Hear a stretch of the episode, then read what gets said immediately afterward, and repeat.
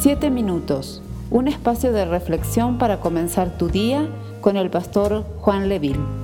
Filipenses capítulo 1, verso 18. Que pues, que no obstante de todas maneras, o por pretexto o por verdad, Cristo es anunciado y en esto me gozo. Es evidente en este pasaje que ciertos cristianos estaban celosos del ministerio del apóstol Pablo estos no eran judaizantes, no eran falsos maestros, estos estaban predicando el verdadero evangelio. Podríamos decir que eran genuinos cristianos, pero que tenían envidia de Pablo. Evidentemente sintieron que ellos estaban ahí primero y sintieron que quizás él había usurpado su posición. Siempre hay una predisposición a la envidia, pero muchas doctrinas falsas habían caído ante el espíritu de poder y de una lógica tranquila y la autoridad del apóstol al ministrarles.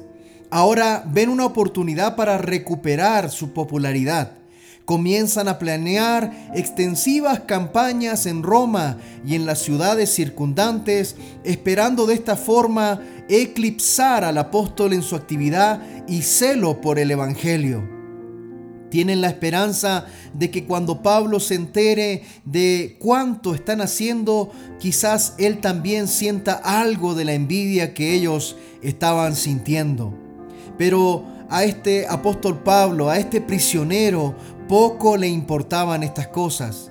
El Espíritu del Señor estaba con él, el Espíritu de Cristo estaba con él y en vez de provocar envidia, solo le causa regocijo ya que Cristo está siendo predicado. Claramente el texto dice, no importa si lo están haciendo para hacerme sentir mal o no, Cristo es anunciado y en esto yo me gozo. Al iniciar esta jornada cabe hacernos esta pregunta. ¿Podemos soportar el éxito de otros? Esa es una de las pruebas más duras de la madurez cristiana.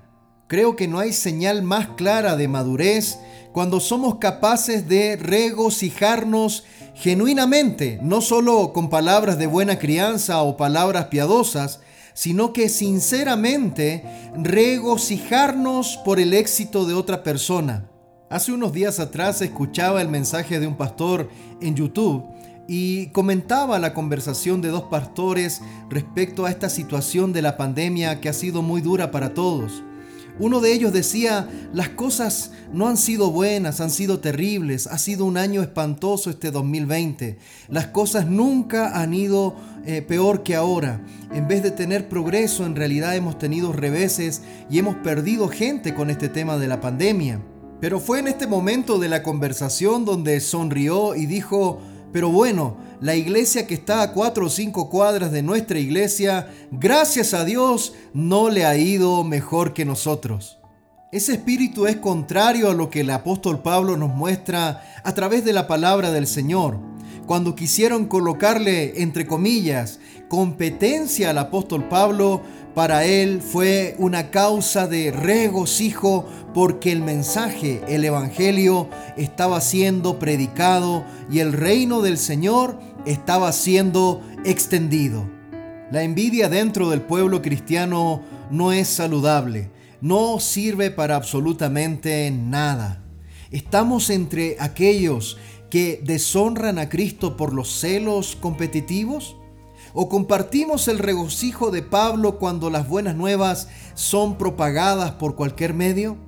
Llevemos esta enseñanza del libro de Filipenses a nuestra práctica personal, que tengamos gozo en el Señor cuando veamos que la palabra del Señor corre por las calles, que Dios usa también a otras personas y que el Evangelio no solamente está siendo predicado, sino que el reino de los cielos está siendo instalado en los corazones de las personas. Que el Señor te bendiga y te guarde y haga resplandecer su rostro sobre ti. Esperamos ser de bendición para tu vida.